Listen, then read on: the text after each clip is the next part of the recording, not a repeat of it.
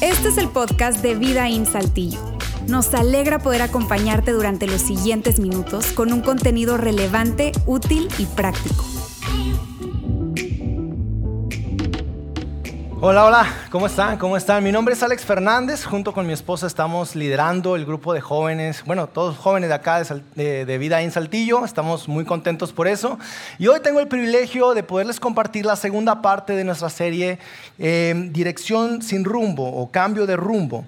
Eh, esta serie nos ha enseñado tanto acerca de un hombre llamado Jonás. Eh, habla en gran manera de la historia de Jonás. Y tal vez no estás muy, muy familiarizado con esa historia, de hecho no quiero dar por hecho que tú estuviste el domingo pasado. Eh, y si no es así, puedes ir fácilmente a la aplicación de podcast y ahí tenemos todos los, los capítulos de nuestras series y ahí pudieras ver tú el primer capítulo de esta serie. Pero aún así, yo quisiera darme el tiempo para poder darte a manera de resumen qué fue lo que se vio el domingo pasado y poder arrancar ya con esta segunda parte. Te decía que esta historia, a grandes rasgos, es la historia de Jonás. Y, cuando te metes a la historia de Jonás y empiezas a leer, verás simplemente que fue un hombre que empezó a agarrar una dirección incorrecta. Se empezó a dirigir hacia una dirección incorrecta. Y en tu vida y en mi vida, tú y yo podemos, eh, no sé, sentir empatía, porque en ocasiones hemos agarrado una dirección incorrecta. Tú sabes, nuestra vida se va forjando según las decisiones que tú y yo tomamos. Esas decisiones nos van guiando por una, digamos, una línea, pero hay ocasiones en donde nuestras decisiones nos han dirigido hacia una dirección incorrecta, hacia un lugar donde no queríamos ir, hacia un lugar a donde no queríamos llegar, sin embargo, fueron nuestras decisiones que nos llevó allá. Esa, a grandes rasgos, te, digo, cuando tú empiezas a leer la historia de Jonás, que es un profeta que está en el Antiguo Testamento, eh, tú podrás leer los primeros dos capítulos y decir, bueno, esta es una historia en donde básicamente es corrige tu comportamiento y no repitas lo de Jonás corrige tu comportamiento y no seas como Jonás. Básicamente es como, como esos primeros destellos que tú puedes ver cuando empiezas a leer la historia. Pero si, si nos empezamos a adentrar un poquito más en la historia, ¿qué es lo que vamos a hacer? Vamos a desmenuzar qué es lo que Dios quiere mostrarnos a través de esta historia de Jonás. Y para poderles dar contexto de manera más, más eh, apuntada, yo quiero decirte cómo empieza esta historia. Dice, el Señor le dio el siguiente mensaje a Jonás hijo de Amitai, levántate y ve a la gran ciudad de Nínive. Pronuncia mi juicio contra ella porque he visto lo perversa que es su gente. Eso, de esa manera comienza la historia de Jonás. Y tal vez aquí ya te estoy desconectando porque tú dices, bueno, yo jamás he escuchado a Dios. A mí jamás me ha hablado Dios. Sí, sí, tal vez si, si a mí me hubiese hablado Dios, así como Jonás, pues yo claro que, obedezco, ¿verdad? Claro que hago lo que Dios dice, lo que Dios manda. Sin embargo, creo que coincides conmigo que no tendríamos que escuchar a Dios audiblemente. Hay formas en las cuales Dios se comunica con nosotros. Eh, platicándote rápidamente una pequeña historia en donde yo estaba dormido, estaba, bueno, estaba acostado y de repente se me viene a la mente una cifra, un número y, es 750. Y yo no lo entendía muy bien, es de esas veces que se te llega a la mente y viene a la mente otra vez ese pensamiento, 750, 750. No lo entendía. Después viene a la mente un joven. En ese entonces nosotros, mi esposa y yo estábamos con los universitarios precisamente, y se me viene, se me viene a la mente un joven, un joven de, de los que estábamos nosotros liderando.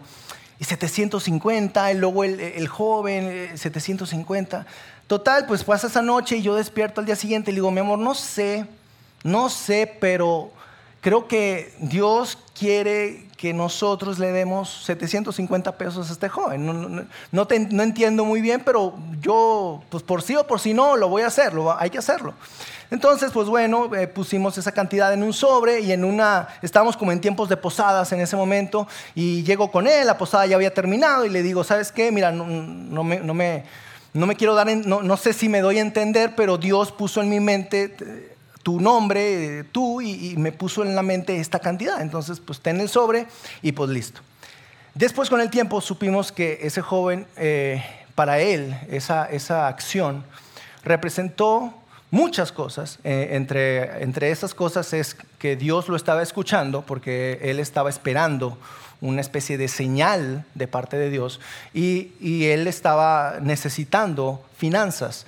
Y, para él eso fue algo muy, muy fuerte. Y, y, digo, wow, órale, qué padre, qué padre que obedecí en ese momento, ¿verdad? Qué padre que se me vino a la mente y todo salió muy bien. En otras ocasiones no ha sido así. No siempre, no siempre he obedecido lo que llega a mi mente. Porque en ocasiones ha sido cosas que, me estiran, que me empujan, que es incómodo tal vez hacer eso que, que viene a mi mente. Entonces puedo entender un poco la historia de Jonás. Dios le dice a Jonás que vaya a Nínive. Nínive es la capital de Persia.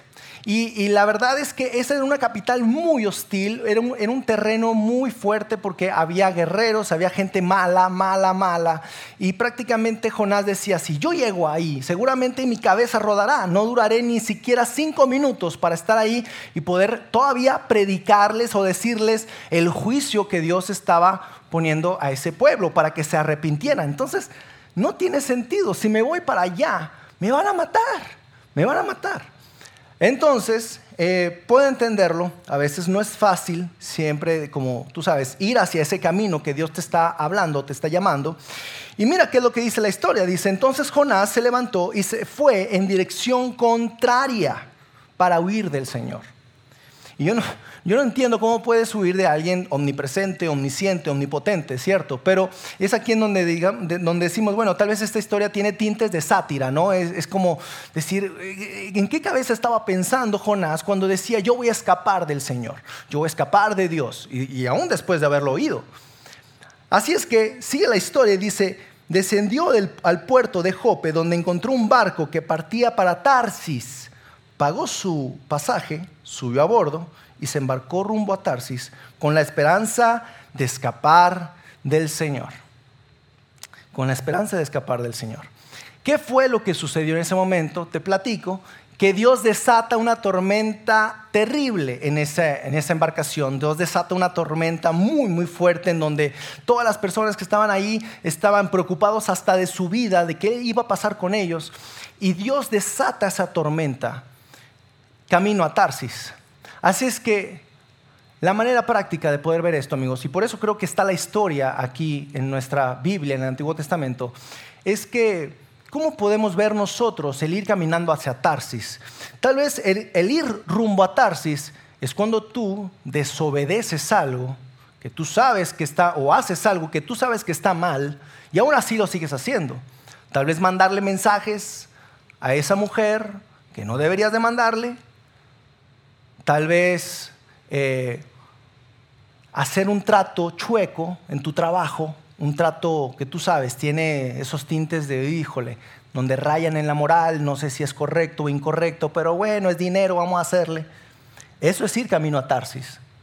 Ir camino a Tarsis tal vez para ti pueda ser coquetear con esos, con esos pensamientos que llegan a tu mente de que no eres suficiente, no puedes, no tienes, y esos pensamientos darle vuelta y, rienda suelta a esos pensamientos, eso es ir camino a Tarsis.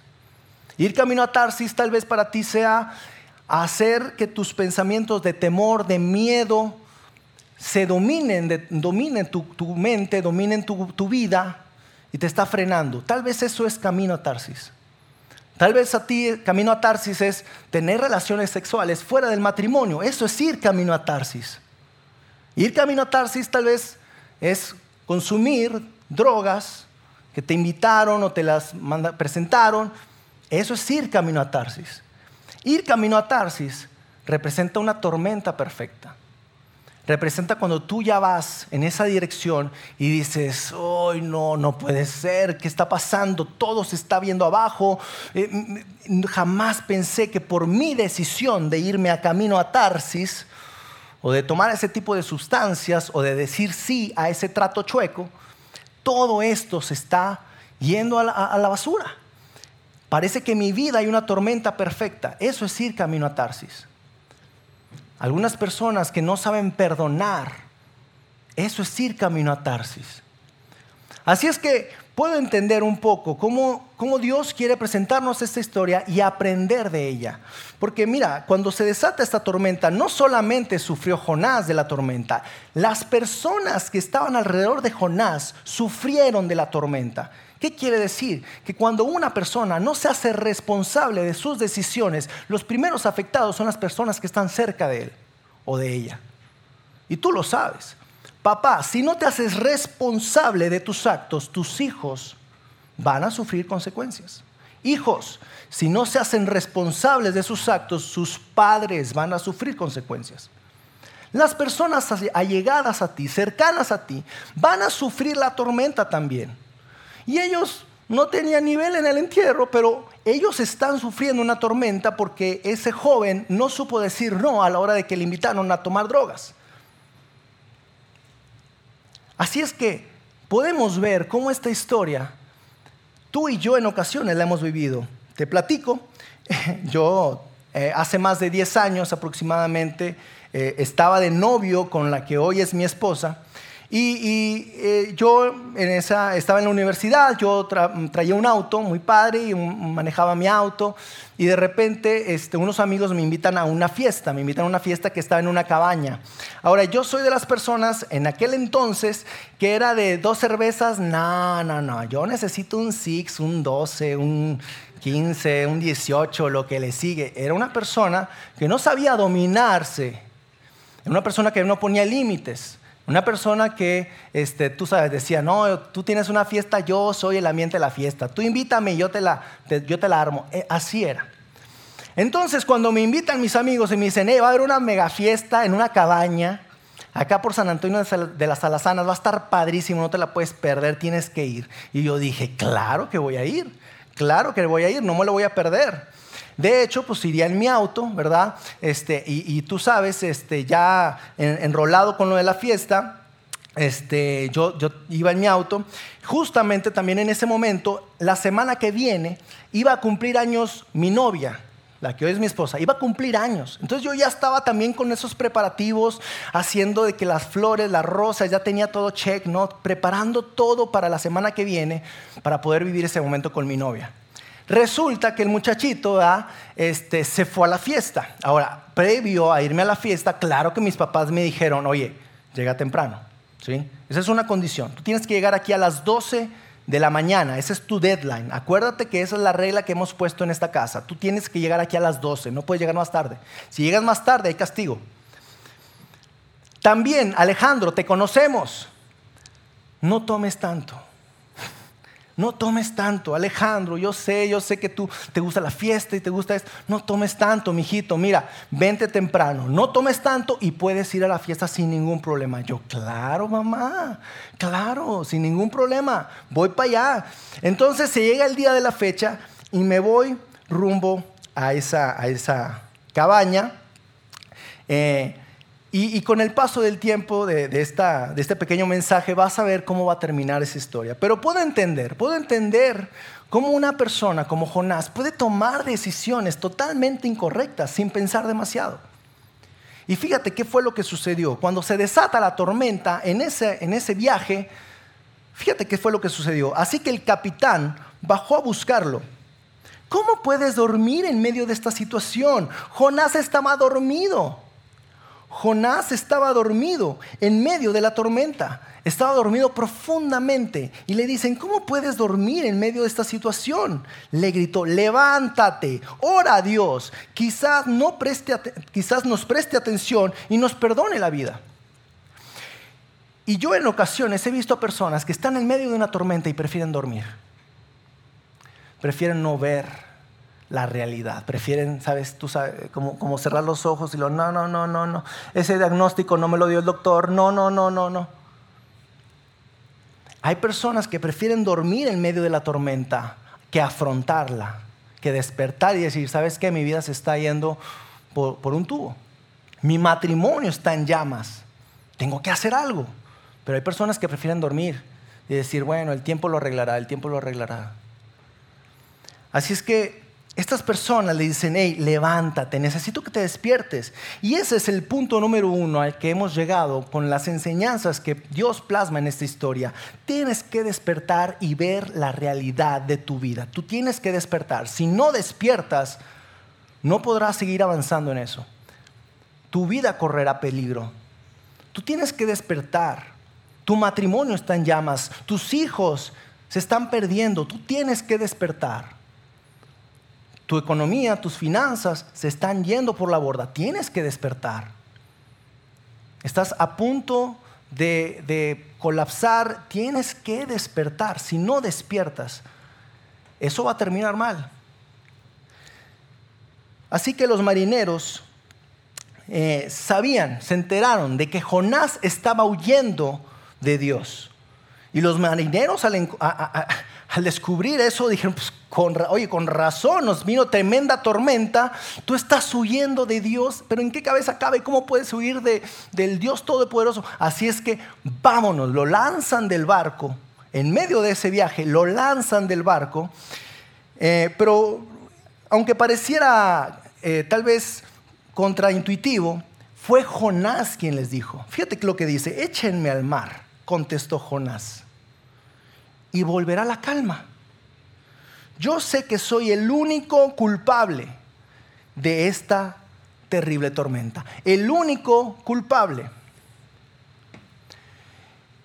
Y cuando yo llegué a la fiesta, regresando a la historia, llegó a la fiesta, estaba la cabaña, padrísima, ¿no? Empiezo y empiezo a ver la hora, ¿verdad? 10 de la noche, ah, no pasa nada, tranquilo, estoy alcanzo, ¿verdad? Una y otra y sigo y sigo y sigo, 11 de la mañana, 11 de la noche, bueno, 11 y media, digo, mira, ¿sabes qué? Mis papás me han regañado muchas veces, una más, una más, pues bueno, me la aguanto porque la fiesta estaba padrísima, una más, 12, 12 y media, una de la mañana. Y ahí fue donde dije, sí, ya, ya estuvo bueno, tengo que volver, tengo que volver porque mis amigos me decían, quédate aquí, no, no puedo, quédate aquí, no puedo. Entonces me, yo dije, tengo que volver a Saltillo. Y, me regresé, ¿verdad? Me regresé de la cabaña este, hacia Saltillo. Mis amigos me decían, ¿seguro que puedes? Sí, sí puedo. ¿Seguro que andas bien? Sí, sí ando bien. No andaba bien. No estaba en mis cinco sentidos no, no, no, no sabía realmente la gravedad de lo que estaba haciendo. Mis actos iban estaban a punto de producir una tormenta perfecta. Agarro el carro y me voy por la carretera. Ustedes, bueno, para los que no conozcan, no, no, conozcan mucho, este, la carretera de los chorros es una carretera peligrosa, es una carretera que va de bajada. Tú tienes que tener mucho cuidado con la velocidad porque en cualquier curva pues te puedes este, descontrolar. Y precisamente en una curva descontrolo el auto, se me descontrola el auto. Y pega con una especie como de camellón que estaba en la carretera. Y en ese momento, pues después del, choque, este, yo, se me baja lo que traía, ¿verdad? Obviamente. Me bajo del auto, veo el carro y digo, ¿qué onda? Y la, la llanta estaba totalmente movida, ya no podía andar el auto. ¿Qué he hecho? mi celular con poca batería. ¿Qué hago si le hablo a mis padres? Pues me van a poner una de, no, no, no, yo no puedo hablarle a mis padres ahorita. ¿Qué hago? ¿Qué estoy haciendo? Le hablo a mi novia. mi amor, me quedé en la, carretera. Este, no, pues y ya, ¿sabes qué? Voy a hablarle al seguro, voy a hablarle al seguro para que venga la grúa. Sí, sí, sí, háblale al seguro. Hablo al seguro, se apaga mi celular. Ya no tiene batería. Entonces, me quedo esperando a la grúa, en medio de la carretera de los chorros, todo oscuro, como las 2 de la mañana, y se dan las 3 de la mañana, y se dan las 3 y media. digo, ¿qué onda? ¿Qué pasó? Entonces lo que se me ocurrió fue bajarme del auto en medio de la nada y empezar a caminar por la carretera. ¿Ok? No me juzguen ahorita, sí, ya no pregunten si era sabio o no era sabio, pero yo me bajé y dije, pues tiene que, no sé, yo dije, si veo la, grúa le digo, eh, por acá. Total, este, me bajo y me voy caminando. Eh, y, obviamente mientras uno va caminando en medio de la nada, uno empieza a, pues a pensar, ¿no? Dije, qué, descuidado fui, qué, negligente fui, qué, qué torpe. ¿Cómo pude haber hecho lo que hice? Mis acciones me llevaron a tener una tormenta perfecta que hoy se ve reflejada en mi auto estropeado y a ver cómo me va con mis papás. Así es que puedo entender, puedo entender cómo se sentía tal vez Jonás en ese momento, en donde sabes que yo lo único que quería llegar con mis padres es decir, saben que soy el único culpable. Soy el único culpable, yo metí la pata, perdónenme, claro, ¿verdad? Soy el único culpable. Y es que la verdad, amigos, que cuando, cuando despiertas, te vuelves consciente de las implicaciones de tus decisiones. Cuando despiertas, cuando dices, ah, ok, ya, la realidad es que estropeé el auto. La realidad es que estoy varado en una carretera donde no hay nadie y voy caminando en la noche. Esa es la realidad. Y me hago consciente de mis acciones. Pero lamentablemente, amigos, el, el aceptar que tú tienes la culpa en, en tus decisiones no siempre es la solución. No siempre sucede así. Algunos padres lo van a entender, sobre todo este, para aquellos que ya han, estado en situaciones eh, tal vez conocidas. La grúa llega, la veo a lo lejos en la noche, la, grúa llega, se lleva el auto, eh, yo voy junto con el de la grúa, llego a la casa, este, el auto se va al taller, yo llego a la casa y eh, entro, eran como las seis de la mañana en ese momento, mis padres dormidos, y yo llego a mi cuarto y me duermo. Mi padre me levanta a las 8 de la mañana gritando de furia porque no estaba el auto en la cochera. Y ya, pues obviamente yo ahí tomo la, postura de Jonás, ¿verdad? Eh, eh, eh, ok, soy el único culpable, todo es mi culpa, tienen razón, no debí de haberlo hecho, ok, sí, tomé demasiado, me, me regresé tarde, todo lo estaba aceptando. La culpa era mía, pero eso no bastaba. Y para algunos que son padres dirían, pues claro que no, Alex, claro que no. Porque en ocasiones el que tú digas que, ¿sabes qué? Sí, fue mi culpa, eso no basta. Por eso es que puedo entender ahora la acción del Señor. Dice, el Señor por su parte dispuso un enorme pez para que se tragara a Jonás, quien pasó tres días y tres noches en su vientre. Ahora, yo, no quiero que te desconectes aquí, yo no quiero que tú empieces a, ¿cómo es eso posible? La ciencia, no, no, ok. Más allá de que eso sea literal, verdad, etcétera, etcétera, quiero que juntos podamos encontrar cuáles la, las perlas de sabiduría, la parte útil de esta historia. Porque dice que después de eso, entonces, dice, Jonás oró al Señor su Dios desde el vientre del pez. No había orado. Jonás no había orado siendo un profeta, conociendo a Dios, haberlo escuchado y no había orado. Todo el tiempo que estuvo en la tormenta el barco, no oró a Dios hasta que estuvo en el vientre del pez. Por eso, amigos, creo que en ocasiones tú y yo necesitamos estar en el vientre del pez. Tú y yo necesitamos experimentar el vientre del pez. Es, es esa situación, es ese momento en donde ya todo se fue a la, borda, ¿no? O sea, hay, hay un sentimiento tan profundo de que no hiciste lo correcto, empiezas a, ver todo mal, es, el pez, estás dentro del, del, pez. Y es ahí, en esa situación tan crucial en tu vida, donde no, no hayas ni la salida, en donde oras a Dios. Yo lo he experimentado así. No, definitivamente, sabes, el contrato que firmamos con ese cliente se vino atrás aposté todo mi dinero en ese contrato. ¿Y ahora? ¿Qué pasa? ¿Y ahora qué sucede? O sabes, sí, estuve de novio con esa chica, pues sí, tuvimos algunas relaciones sexuales y hoy está embarazada. El vientre del pez. El vientre del pez tipifica esas consecuencias a un nivel tan grande y tan fuerte que la única salida es clamar a Dios, es orar a Él. Fíjate lo que sigue diciendo Jonás. En mi angustia clamé al Señor y Él me respondió. Desde las entrañas del sepulcro pedí auxilio. O sea, ¿cómo Jonás clama a Dios?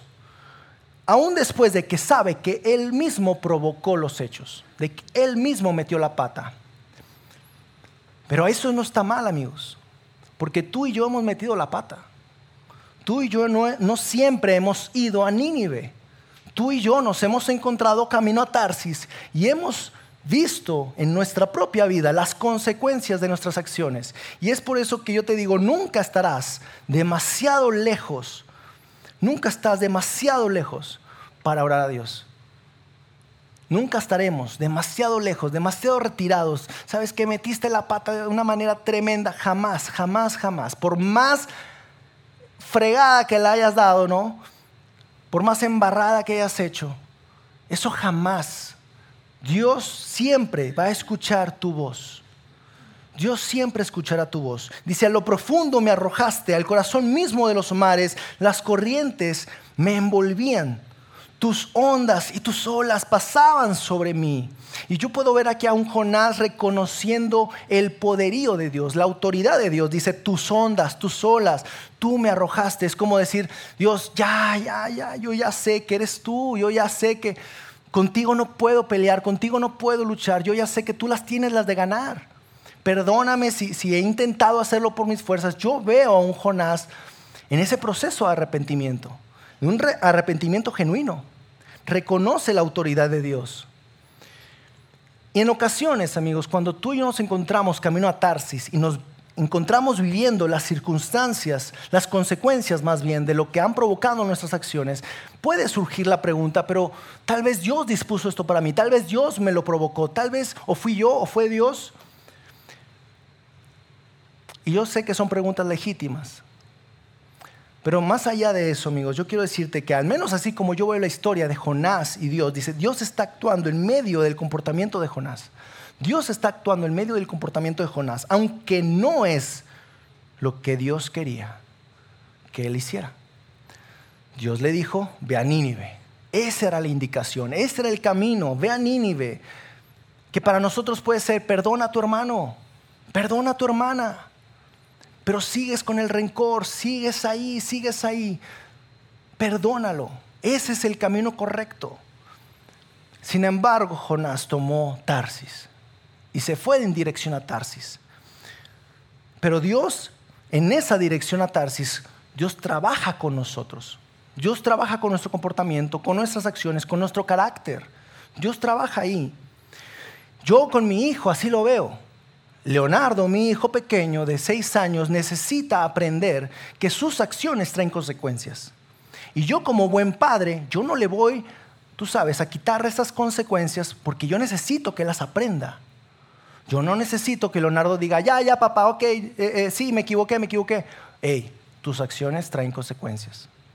Y tú tienes que vivir esas consecuencias para que puedas aprender que tus acciones traen consecuencias y puedas moldear tu carácter a través de eso. Sigue diciendo Jonás, y pensé, he sido expulsado de tu presencia. ¿Cómo volveré a contemplar tu santo templo? Las aguas me llegaban hasta el cuello, lo profundo del océano me envolvía. Las algas me enredaban en la cabeza, arrastrándome a los cimientos de las montañas. Me tragó la tierra y para siempre sus cerrojos se cerraron tras de mí. Era una, oración muy profunda, una oración de, de estar en el fondo del pez, de estar en el vientre del pez. Y yo sé, amigos, que aquí tal vez hay personas que están escuchando y decir, sabes, Alex, yo te escucho, pero yo ahorita me encuentro en el fondo del pez, yo ahorita me encuentro en el vientre del pez. Y yo sí obedecí. Yo no hice nada. Yo no hice nada malo.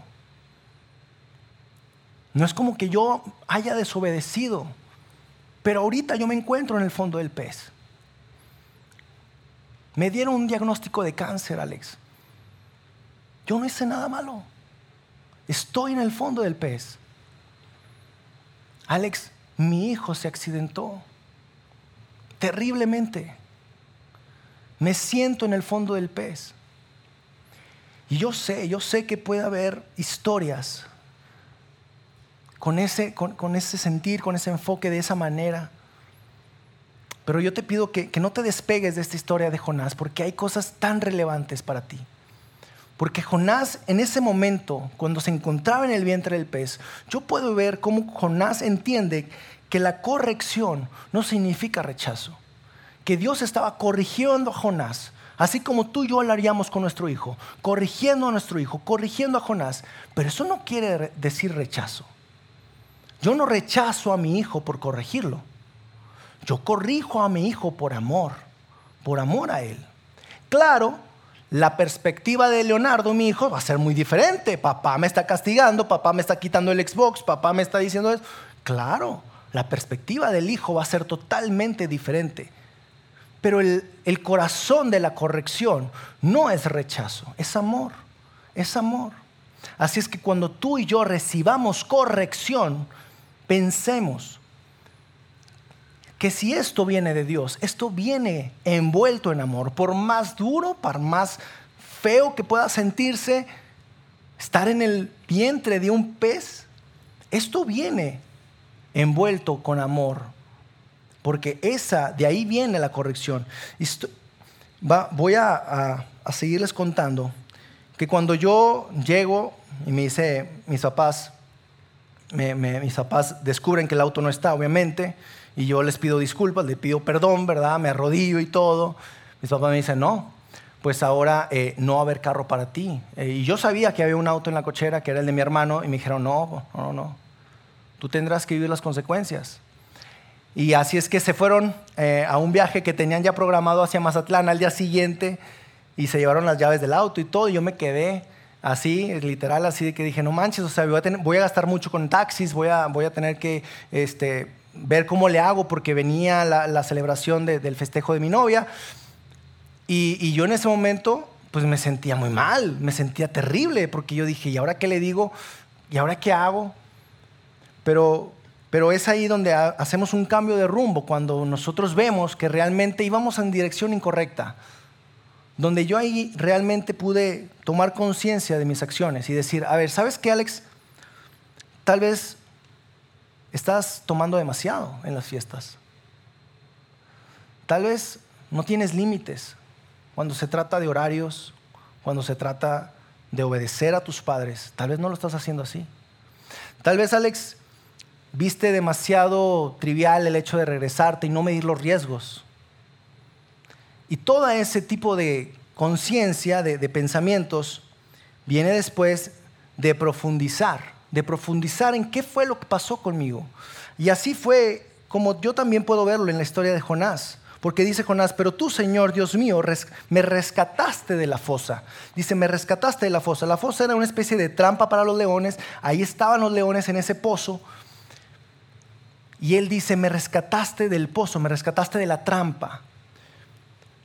Pero ahí yo veo un Jonás profundizando realmente qué fue lo que pasó conmigo. Porque si nosotros no profundizamos, no seremos libres de ese comportamiento que en ocasiones puede ser un patrón. Un comportamiento como sobreexaltarte con tus hijos, gritarles demasiado, inclusive pegarles, un comportamiento errante, exacerbado, tal vez un comportamiento de, de tener conversaciones con chicas que no son tu esposa, y es un comportamiento repetitivo que te puede causar problemas. Tal vez un comportamiento que tiene que ser cortado, tiene que ser erradicado. Pero nosotros tenemos que ser conscientes de ese comportamiento para poder ser libres. Sigue diciendo Jonás, al sentir que me iba la vida, que se me iba la vida, me acordé del Señor. Y mi oración llegó hasta ti, hasta tu santo templo. Y podemos ver nuevamente a Jonás haciendo un cambio de enfoque, un cambio de enfoque. Y mira lo que sigue diciendo en esta oración que Jonás preparó para Dios, esta, oración que Jonás estaba clamándole a Dios en medio del vientre del pez. Dice lo siguiente, dice, los que siguen a ídolos vanos, los que siguen a ídolos vanos abandonan el amor de Dios. Y, yo no sé para ti, tal vez te desconectas un poco cuando escuchas ídolos, pero hoy en día los ídolos son personas o son cosas. Un ídolo puede verse como ese gerente general que, que, estás poniendo toda tu esperanza en él, de que te va a ascender en ese trabajo. Tú, tú eres compa del gerente general y él te va... Toda tu seguridad, toda tu confianza está en una persona. O tal vez sean tus finanzas. Tú ves la cuenta bancaria y dices, ¿Cuál problema? Tengo ceros en mi cuenta bancaria, no necesito más, tengo más que suficiente, mi confianza y mi seguridad está en eso. Nuestra confianza y nuestra seguridad puede caer fácilmente en ídolos. Y eso es lo que estaba refiriendo Jonás. Cuando nosotros caemos en eso, abandonamos fácilmente el amor de Dios. Porque ¿quién necesita a Dios cuando tenemos 5 millones de dólares en la cuenta? ¿Quién necesita de Dios si tengo un seguro de gastos médicos mayores? Podemos caer en ese tipo de pensamientos. Y es eso, como si Jonás dijera, yo confiaba en algo más para asegurar mi vida. Sigue orando Jonás, dice, yo en cambio te ofreceré sacrificios y cánticos de gratitud, cumpliré las promesas que te hice. La salvación viene del Señor. Así termina su oración, Jonás, en el vientre del pez, en el vientre del pez. Cumpliré las promesas que te hice. La salvación viene del Señor. Él termina esa oración y la situación no ha cambiado. Él sigue dentro del vientre del pez. Él sigue estando ahí. La situación no es como que, que Él escribió esto o Él oró a Dios una vez que ya haya salido del pez. No. Él ora a Dios estando en medio del, del pez, del vientre del pez. ¿Qué sería en tu vida el vientre del pez? ¿Has estado dentro del vientre del pez? ¿Has estado en una situación tan angustiante que no, no le ves salida? Porque creo que por algo está esta historia aquí. Por algo está la historia de Jonás. Y por algo vemos la actitud de Jonás. Y termina una oración, una, la oración diciendo, hey, cumpliré las promesas que te hice. Tú y yo hemos prometido algo a Dios. ¿Le has prometido algo a Dios? Porque tal vez podamos aprender algo de eso. Jonás dice, yo cumpliré las promesas que te hice. La salvación viene del Señor. Y termina esta parte diciendo, el Señor por su parte, perdón, dice, entonces el Señor dio una orden y el pez vomitó a Jonás en tierra firme. Termina su oración, el pez vomita a Jonás en tierra firme. Y yo creo que Jonás aquí ora y dice, Señor, gracias, gracias porque salí por donde entré, Señor, gracias. No sabemos, estar dentro del vientre del pez. Pero ahora Jonás sale a tierra firme. Sale después de clamar a Dios profundamente, de arrepentirse realmente, de concientizarse, de, profundizar qué fue lo que sucedió conmigo, por qué tengo este comportamiento con mis hijos, por qué tengo este comportamiento con las finanzas, por qué, por qué siempre caigo en las mismas deudas, en las mismas trampas, yo ya sé para que Jonás pudo reflexionar, profundizar qué era lo que estaba pasando y clamar a Dios, Dios lo lanza a tierra firme. Así es que amigos, creo que la historia de Jonás es, es muy útil para nosotros, porque las tormentas llegarán, las tormentas van a llegar, porque no siempre elegimos a Nínive, no siempre vamos a Nínive. Nínive es un lugar que da miedo, que da inseguridad. Es un lugar que a veces nos puede incomodar. Nínive no es, no es como la tierra prometida, tú sabes. O sea, Nínive era un lugar hostil.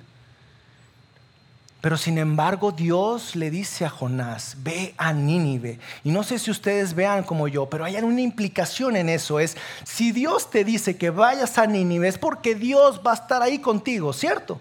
Dios va a estar ahí contigo, pues Él te lo dijo. Pero aún a pesar de que nosotros sepamos que Dios estará con nosotros en, en camino a Nínive, en ocasiones tomamos otra decisión, que es irnos al lado contrario y es irnos a Tarsis. Irnos a Tarsis, el lado fácil, el lado en donde no hay tanta tensión, donde tal vez mi vida se facilita más, en donde sabes que no, yo ya no quiero luchar por mi matrimonio, córtalas ya, adiós, divorcio. Fácil, rápido, en lugar de luchar por el amor que tú y yo teníamos, en lugar de luchar por ese compromiso que tú y yo hicimos en el altar. Mejor córtalas, listo, vámonos. Tarsis. Y creo que tú y yo necesitamos escuchar ese tipo de mensajes porque nos encontraremos tal vez en un futuro en el vientre del pez. Ahorita mis hijos son desobedientes, pero sus desobediencias son pequeñitas, chiquitas. No pintes ahí en la pared, ya pinto, ah, qué va. Pero un hijo adolescente, un hijo más grande, un hijo adulto, ah, caray, ese es otro tipo de consecuencias. Ese es otro tipo de experiencia. Así es que, padres que están acá, ustedes, no se dirijan hacia Tarsis. No se dirijan hacia Tarsis. Diríjanse hacia Nínive. Y si por alguna razón ya se encuentran camino a Tarsis, paso número uno, despierta y ve la realidad. Despierta y ve la realidad. Papá, despierta y ve la realidad. Mamá, eso está pasando en tu matrimonio. Eso es, despierta y ve la realidad. Mamá, eso está pasando con tus hijos. Despertemos y veamos la realidad. Joven, eso está pasando en tu vida. Despierta y ve la realidad. Si no despiertas y ves la realidad, esto va a terminar mal. Segundo paso, profundiza. Si no profundizamos, eso va a quedar en una simple disculpa, en un simple evento, minimizar lo que pasó. Pero si no profundizamos, no podremos encontrar lo que hay de fondo en ese comportamiento, en ese patrón. Así es que con eso cerramos. Señor, te damos gracias, Padre. Gracias. Eh, Gracias por enseñar la historia de Jonás, Padre, porque creemos que hay tantas, tantas enseñanzas que podemos aprender de aquí, Señor.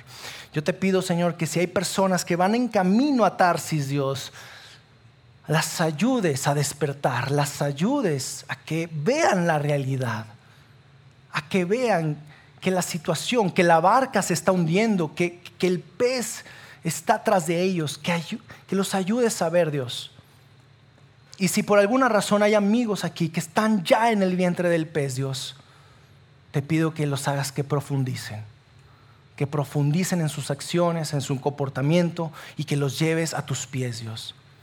Y que oren profundamente, que se arrepientan profundamente y que puedas tú llevarlos, Dios, de la mano hacia la tierra, hacia tierra firme. Gracias, Señor. En el nombre de Jesús. Amén.